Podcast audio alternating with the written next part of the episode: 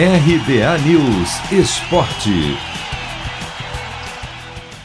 Meia atacante Luan pode ganhar mais oportunidades no Corinthians na sequência do Paulistão Sicredi. Pelo menos nos bastidores. O que se ouve é que a comissão técnica está disposta a abrir espaço para o jogador, que voltou a ser titular contra a Ferroviária na quarta-feira, quando os principais atletas foram poupados, e teve uma boa atuação. Depois de um mês sem entrar em campo, Luan, por exemplo, acertou quase 90% dos passes e deu assistência para o gol de Camacho.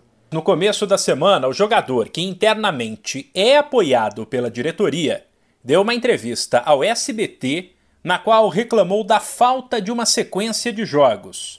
O técnico Wagner Mancini afirma que isso não pesou na escalação do camisa 7 e diz que não vê nenhum problema na atitude do jogador. Eu é, diversas vezes paro no treinamento para conversar com ele após o treinamento. A gente tem uma relação muito bacana de amizade, de sinceridade acima de tudo. Não vi nada demais na entrevista, vi um atleta que quer jogar, óbvio, né? É, e ele quer ter uma sequência de jogos, assim como eu dei uma sequência de jogos para ele lá no Campeonato Brasileiro, cinco partidas, ele pode ter agora. Acho que ele fez um bom jogo e é importante que a gente recupere não só o Luan, mas todos aqueles atletas que porventura passem por um jejum de gols ou um jejum de boas partidas.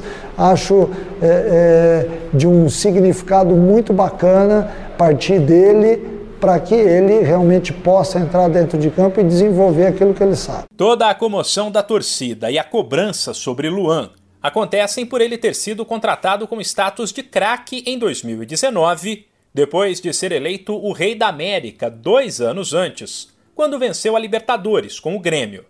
Mas no timão, o camisa 7 nunca entregou o que se espera dele.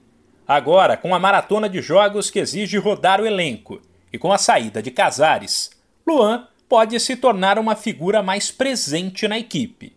Especificamente para o duelo desta sexta-feira contra o São Bento em Itaquera, também pelo Paulistão Sicredi.